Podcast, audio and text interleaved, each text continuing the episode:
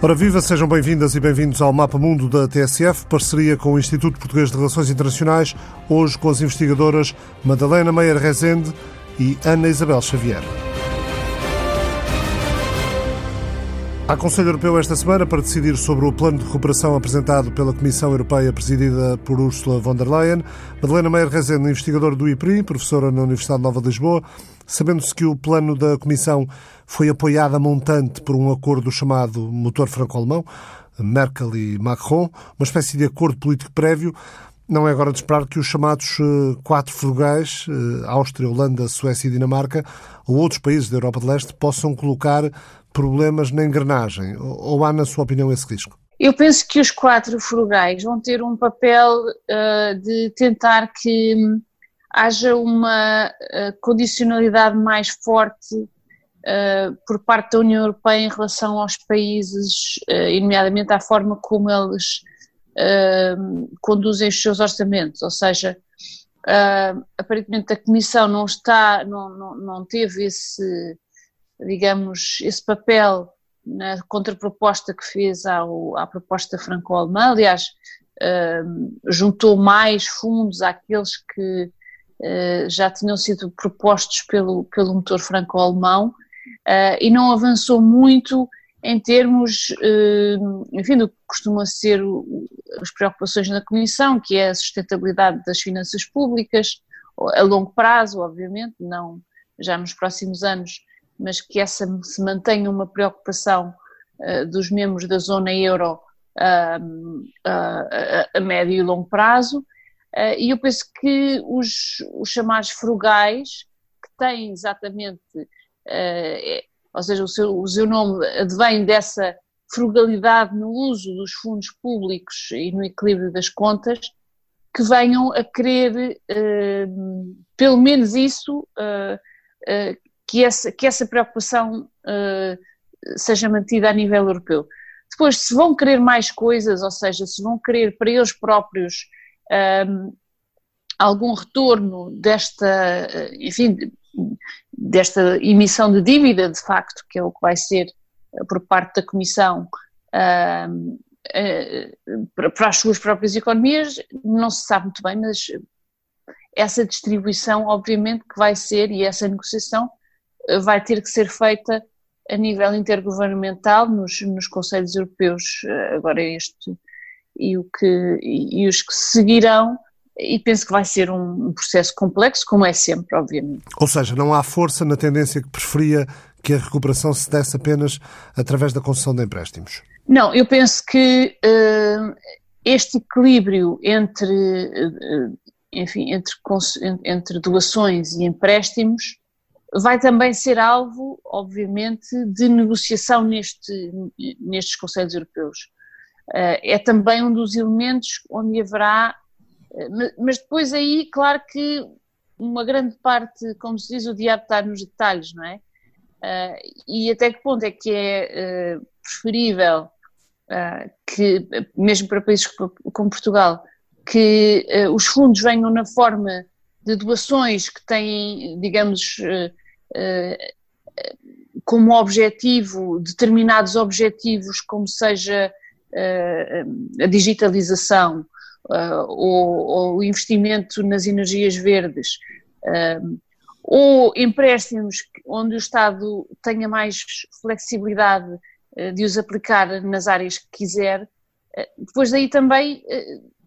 não saberemos o que é que é melhor, não é? Portanto,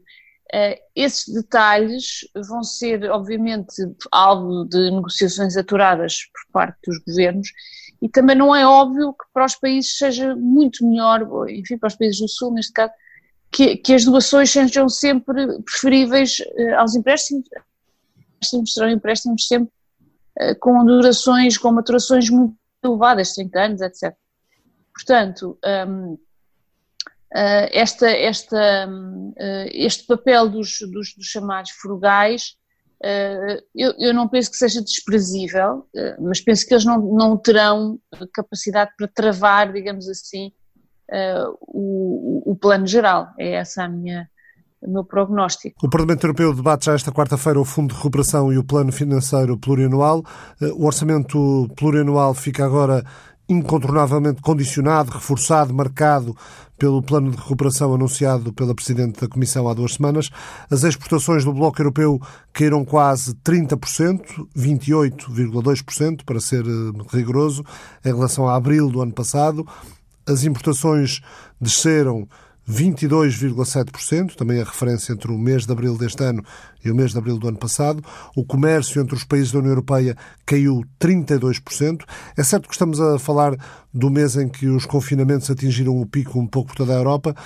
Aliás, o governo alemão, por exemplo, confia que os números a partir de maio já vão ser melhores. Mas os riscos de ressurgimento eh, da pandemia podem condicionar o comportamento dos consumidores e travar o crescimento. Ana Isabel Xavier, professora na Universidade Autónoma de Lisboa e também no ISCTE, Instituto Universitário de Lisboa, como é que perspectiva a evolução económica e política, naturalmente, eh, na Europa nos próximos tempos? Eh, vamos entrar no semestre de presidência alemã que dá arranque ao trio Alemanha, Portugal e Eslovénia. Muito boa tarde. Eu acho que antes do mais hum, há aqui uma expectativa muito grande no início da presidência da Alemanha, antes mais porque é a Alemanha, mas também porque é a primeira presidência que vai efetivamente ter que lidar com o impacto real desta pandemia. E todos os números que o Ricardo Alexandre agora referiu são exatamente uma ilustração clara de como é que o espaço europeu, hum, nas últimas semanas, sentiu uh, o confinamento, uh, sentiu as políticas nacionais de, de, lá está também de, de, aqui de alguma quarentena, mas sobretudo sentiu o fechamento de fronteiras internas e internacionais. Os próximos tempos serão já de alguma um, melhoria um, na economia, assim se espera, nas economias nacionais e também na economia europeia, mas eh, eu diria, e todos os números também apontam nesse sentido, que só a partir de 2021, só a partir de eventualmente também eh, ser ultrapassada uma eventual segunda vaga eh, da pandemia, é que a economia europeia poderá crescer. E poderá começar a crescer não só pela natural evolução um, do, da, da, economia e das, das próprias medidas e reformas que estão a ser feitas, mas sobretudo porque aí, entrando em vigor o próprio quadro financeiro plurianual 2021-2027, há aqui uma responsabilidade clara de, desde já, alocar financiamento para eh, fazer frente a este impacto. E, portanto, nós iremos ver, do meu ponto de vista, a partir de 2021 também, a mitigação de resultados a partir eh, desta, deste fundo de recuperação que a própria União Europeia vai, vai fazer. De todo modo, quer da reunião de amanhã, quer da própria Conselho Europeu desta semana, eu não esperaria muito mais do que um compromisso político em de alguma forma se encontrar espaços de manobra e acordos um, a nível europeu uh, antes de setembro, ou seja, julgo que muitas das decisões acabarão por, por ser uh, apenas tomadas depois do verão, embora a expectativa seja que pelo menos haja um compromisso de um denominador comum, ou de um mínimo denominador comum,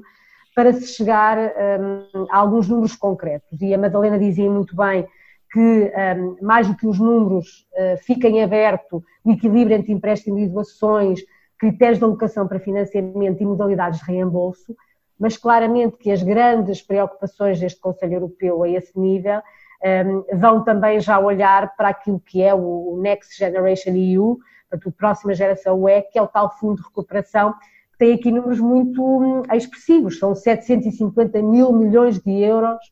dos quais 500 mil milhões seriam em doações e 250 mil milhões em empréstimos. A Madalena dizia que os detalhes importam, e é, e é verdade, um, e há muito na proposta da Comissão que ainda está em aberto, ou seja, se o dinheiro do próprio plano de recuperação vem dos mercados financeiros, ou se emite títulos com prazo de vencimento, ou se o dinheiro é desenvolvido ao longo do tempo através de, de orçamentos próprios e de recursos próprios, como o imposto digital, mas seja como for, e recuperando o início da pergunta do Ricardo Alexandre, eu diria que em 2021 nós podemos começar a ver um certo relançamento da economia, a nível europeu, muito também fruto do espelho que os Estados-membros a nível nacional estão a fazer, tendo em conta que todo este fundo de recuperação tende a ser centrado em três pilares fundamentais. Por um lado, o apoio à recuperação dos Estados-membros, isso é absolutamente fundamental, não há crescimento da zona euro se a nível nacional eh, não existir um empenho, um compromisso em que a economia cresça e se relance. Em segundo lugar, impulsionar a economia da União Europeia e ajudar ao investimento privado, e, portanto, claramente também aqui o apoio às pequenas e médias empresas para relançarem a sua economia é muito importante. E, por fim, aprender as lições da crise. O aprender as lições da crise não é só colocar como prioridade fundamental, desde logo deste trio Alemanha, Portugal, Eslovénia, a saúde pública como uma prioridade inquestionável. É olhar para eh, o modo como a União Europeia, a União Europeia e o mundo em geral não consegue responder de forma resiliente a uma ameaça deste género, em que a economia paralisa, em que uh, uh, o nosso dia a dia é paralisado absolutamente, mas que ao mesmo tempo a receita no final é sempre a mesma, que é economia, economia, economia. Portanto, continuamos a, a necessitar do relançamento da economia para podermos também relançar a zona euro. Julgo que de forma expectável, apenas em 2021 teremos números concretos que nos façam acreditar que a zona euro então poderá eh, encontrar ou reencontrar de novo o seu caminho de crescimento. Os temas que estão previstos para este trio de presidências, Madalena, eh, a gestão da crise pandémica e a recuperação económica, negociações de dossiês como o quadro financeiro plurianual, as cotas de pesca, a relação comercial futura com o Reino Unido, vêm os meses cruciais, aliás, o Pacto Ecológico Europeu, a reforma do sistema de asilo comum, é uma agenda vasta, mas é importante não serem países pequenos como Eslovénia ou Portugal, mas sim a Alemanha a tomar as rédeas nesta altura, Madalena? É importante que a Alemanha comece bem, não é? É importante que uh, estas questões fundamentais, digamos, uh, em primeiro lugar, a questão do Fundo de Recuperação e do quadro financeiro plurianual, e em segundo, a relação comercial com, com o Reino Unido, que essas duas, uh, que essas duas questões fiquem uh, mais ou menos arrumadas, o mais possível. Enfim, embora, como saibamos, eh, encontrar acordo com Boris Johnson e a Grã-Bretanha até, até setembro não vai ser propriamente um, uma tarefa fácil. Depois há outro, há outro dossiê que eu uh, acho que é muito importante e que está a evoluir de forma bastante um, expressiva, uh, que é o dossiê uh, das migrações e, do, e, e, da gestão da fronteira comum. sem grande discussão, mas, enfim, para fora de portas, obviamente, mas está-se a criar uma, uma, uma guarda fronteiriça europeia que não é apenas civil, ou seja, que tem aspectos bastante uh, importantes do ponto de vista um, uh, eh, militares. Uh, isto é um avanço em termos, obviamente, em termos de defesa comum da União Europeia, como sabemos, as fronteiras e a sua gestão é um dos, é um dos aspectos da soberania nacional, enfim, mais clássicos e mais e mais importantes. E, portanto, esta, esta gestão conjunta a nível europeu uh, e estas forças, e a criação destas forças que está, que está a ter uh, lugar nestes, nestes meses, é um, é um, é um avanço, um, enfim, não, diria ao nível, mas, enfim, com uma importância elevadíssima. Quem fala, quem fala do, do famoso momento hamiltoniano, ou seja, da criação ou do reforço das, dos poderes da União Europeia quando falamos do Fundo de Recuperação, também tem que ter em conta que neste, neste aspecto muito mais político uh, e, e, e, militar se estão a fazer avanços que nestas, que nestas três presidências vão ter também, um, uh, eh, enfim, decisões cruciais a, a, terem, a, terem, a terem expressão. E digo isto com um agrado no sentido em que, de facto, uh, como sabemos, a crise, da, a crise migratória foi mal resolvida, foi resolvida através de um, de um acordo com a Turquia, uh, que dá à Turquia a capacidade de chantagear a União Europeia, um, e, e, que de facto esta, esta questão da migração uh, por parte da União Europeia uh, tem também uma capacidade de, de, de estabilizar, obviamente, os, os, os, sistemas políticos nacionais e de dar dar, eh, enfim, gás aos movimentos, populistas, nomeadamente em países tão cruciais como, como a Itália, e portanto esta operacionalização de uma, de uma guarda fronteiriça e costeira é uma das uh, novas funcionalidades que têm que ser uh, postas em, em, em,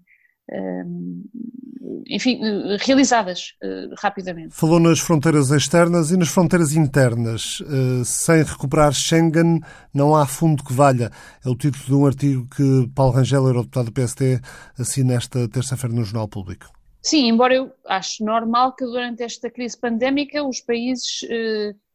enfim, tenham alguma liberdade em, em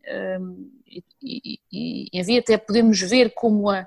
a relutância de se levantar fronteiras no início da pandemia é um sinal no Ocidente Europeu, não no leste europeu, aí houve muito mais prontidão em fechar fronteiras uh, de maneira muito mais unilateral, como um sinal de que a integração é um, é um dado adquirido uh, na Europa Ocidental. Um, estamos a ver esta semana também alguma capacidade de uh, coordenação da, União, da, da Comissão Europeia uh, neste processo de reabertura de fronteiras e, e de ajudar às negociações entre os países.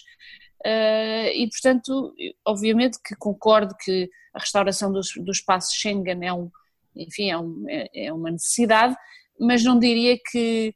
uh, su, o seu atraso, nomeadamente ainda durante este ano e com estes, estes uh, enfim, estes focos de, de infecção a serem, uh, enfim, a serem cada vez mais comuns, que os países mantenham alguma reserva nesse, nesse aspecto. Portanto, um, não diria que isso significa o fim do espaço Schengen, diria que a sua restauração é uma questão a médio prazo, mas que não deve ser também apressada como um, como se não fosse normal uh, haver estes cuidados nesta altura. O Presidente dos Estados Unidos, Donald Trump, ordenou que o Pentágono reduza o número de soldados americanos na Alemanha. Cerca de 9.500 militares, de acordo com esse plano, seriam enviados de volta para casa ou então enviados para a Polónia ou outros países aliados a leste. Ana Isabel, em dezembro, o então embaixador dos Estados Unidos na Alemanha Richard Grenell já anunciara esta medida caso Berlim não aumentasse os gastos em defesa. Que impacto é que esta decisão americana de retirar tropas da Alemanha pode ter? Antes de mais, eh, dizer que ainda não se trata propriamente de uma decisão. Eh, ao que tudo indica, tem sido estudado, ehm, tem sido estudada essa possibilidade. Donald Trump apresentou eh, também essa, essa ideia num, num comício no âmbito desta campanha em curso mas a verdade é que as autoridades alemãs ainda nem sequer foram oficialmente informadas desse objetivo. E, portanto, até ver, trata-se ainda de uma, eh, de uma dimensão de campanha política interna, de narrativa para consumo interno, no âmbito daquilo que Donald Trump já nos vinha habituar um, e que continua a ter como tónica uh, esta questão de que a Europa não uh, financia a defesa da NATO como os Estados Unidos, o que é óbvio um, se nós olharmos para os números atuais, eh, os Estados Unidos, em termos de PIB, um, uh, eh, financiam cerca de 3,42% do seu PIB, uh, o, que, o, o, que significa que, de facto, é muito para lá dos 2% que, que, que a NATO um, acordou uh, politicamente na Conferência de Gales em 2004, enquanto que a, enquanto que a Alemanha, um, a estimativa para 2019 é que não chegue eh, aos 1,4% do seu PIB. Aliás, a Alemanha em 2014 gastava 1,2% do PIB. Mas já agora dizer que, se por exemplo olharmos para os números da aquisição de equipamentos, o rácio da NATO é de 20% e a estimativa para a Alemanha em 2019 é de 16,6%, portanto até é um número bastante considerável, o que prova que em questões de defesa gastar muito não é necessariamente gastar bem, um, embora vivemos numa altura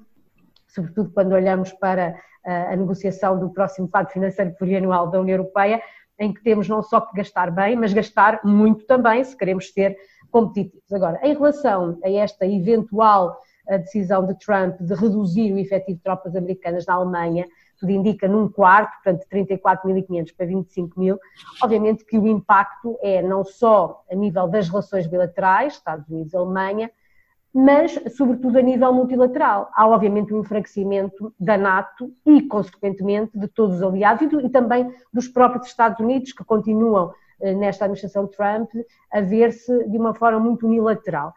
Um, o retraimento de tropas americanas da, da Europa não é propriamente algo de novo. Obama eh, já tinha essa intenção quando anunciou o seu shift estratégico para a Ásia-Pacífico. Agora, no caso de Trump, é muito mais o modo como diz do que o que diz, porque, porque a verdade é que isto muitas vezes soa a alguma retaliação. Nós não nos podemos esquecer, por exemplo, que um, Donald Trump tem sido muito crítico em relação uh, à importação de petróleo russo uh, que a Alemanha mantém, e portanto isto também é uma forma de uh, Trump colocar uma pressão maior nos países europeus para serem mais independentes energicamente da Rússia, mas depois serem mais dependentes energicamente de outros, de outros países, ou também pode vir no, no, no seguimento de uma notícia também de janeiro deste ano em que as Forças Armadas alemãs anunciaram a retirada de parte dos soldados um, no Iraque em missões de formação e a transferência para a Jordânia e para o Kuwait, e, portanto, eh, na altura, esta decisão eh, acabou por ser entendida por Trump como uma, uma um, de forma muito impactante, desde logo para, para a administração,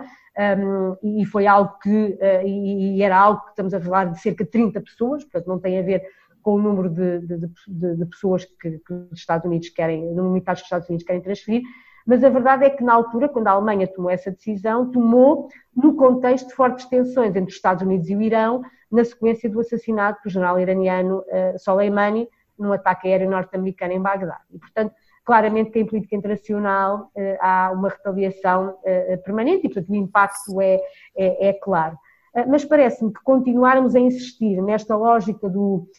dos países europeus não estarem a contribuir com pelo menos 2% do seu PIB para a defesa, do meu ponto de vista, continua a ser um debate absolutamente estéril. Não só porque se tratou de um compromisso político que não é mandatório, não é vinculativo e muito menos não é sancionatório, como esse prazo é até 2024. Estamos a falar sempre num horizonte de 10 anos. É bem verdade que a Alemanha já eh, afirmou por diversas vezes que até 2024 não vai aumentar o seu PIB em defesa eh, para lá dos 1,5%, portanto, ficando aquém dos 2%. Mas continuo a dizer que, quando olhamos para os números, é importante depois perceber que há uma série de investimento eh, para lá dos 2% que importa um, ser muito mais ilustrativo. E, como disse, no caso, por exemplo, da aquisição de competências, de, de, de capacidades, aliás, a Alemanha acaba por ter aqui um papel importantíssimo porque chega praticamente aos 17% em 20% daquilo que a NATO uh, sugere como, como pilar. Um, já agora dizer apenas que para além desta decisão uh, da, dos Estados Unidos, um, um, eu gostaria só de recuperar muito rapidamente e de, de comentar aquilo que a Madalena Rezende falou em relação ao Conselho Europeu, dizer que concordo em absoluto uh, tudo o que a Madalena disse, mas já agora uh, referir uma questão. Não me deixa de ser curioso uh, que o ponto referido a promover os interesses e valores no mundo seja o último ponto deste documento do trio. e só aí, no quinto ponto, só depois de se falar das pandemias, da resiliência digital um, e do modo como a saúde pública emerge como grande assunto na União Europeia em 2020, só nas páginas finais é que a União Europeia fala de assuntos tão importantes como, por exemplo, rever os métodos de implementação da, da Carta dos Direitos Fundamentais da União Europeia, que uh, foi proclamada um, com o Tratado de, de Nice em 2000, portanto, e que faz 20 anos uh, na, este ano, mas que depois acaba por ser anexado ao Tratado de Nice, e aí, ao Tratado de Lisboa, e aí ganha força jurídica, mas portanto, só nas últimas páginas é que a União Europeia olha de novo para dentro, não só numa dimensão de Schengen, mas numa dimensão de valores e direitos. Como fala na edificação do mecanismo europeu de Estado de Direito, e aqui claramente a olhar para a Hungria e para a Polónia, quando fala no instrumento preventivo para o diálogo construtivo de prevenção e combate do antissemitismo ou de dimensão mais discriminatória até do ponto de vista da igualdade de género. E o último, último ponto tem exatamente a ver com a defesa, com a política comum de segurança e defesa. E não obstante uh, o trio reforçar e reafirmar a importância de existir um nível de ambição para a União Europeia, a verdade é que continuamos sem saber como é que este trio vai querer apoiar a Comissão e apoiar os Estados-membros para, desde logo, desenvolverem as capacidades e termos uma verdadeira base tecnológica industrial europeia de defesa, em que a cooperação, a autonomia a competitividade sejam efetivamente marcas distintivas desta União Europeia para lá da crise do corona. Eu, eu, eh, queria só aqui falar um bocadinho sobre a questão de, da retirada das tropas. Eu acho que esta retirada é uma retirada absolutamente significativa, é um terço das tropas que estão uh, estacionadas na Alemanha desde a Segunda Guerra Mundial que não é de todo parte do, do plano, enfim, que foi, que foi traçado e bem de, enfim, uh, retirada da Alemanha, de, das tropas americanas na Europa no fim da Guerra Fria, mas que é um, é um, é um ato retaliatório direto para a atitude da chanceler Merkel quando recusou o G7, a reunião do G7 proposta por Donald Trump, em que ele se propunha também convidar, reconvidar a Rússia. Temos que nos lembrar que a Rússia foi expulsa do G7 exatamente pela sua invasão da Crimeia em 2014 e que esta tentativa de readmissão da Rússia por parte de, de Donald Trump era uma questão gravíssima e, portanto, estamos aqui numa escalada de facto preocupante e que não sabemos onde nos vai levar e, que está de facto a, a, pôr em causa a relação transatlântica de um, de, de, de um modo que não podemos uh, pensar que é apenas uma evolução, é uma ruptura. O senador Jack Reed, principal senador democrata no Comitê de Serviços Militares eh, do, do Senado norte-americano, classificou a redução de tropas na Alemanha como mesquinha e disparatada. Mesquinha e disparatada foi a expressão utilizada. Diz que é mais um favor para Putin e outra falha de liderança da administração que torna ainda mais tensas as relações com os aliados.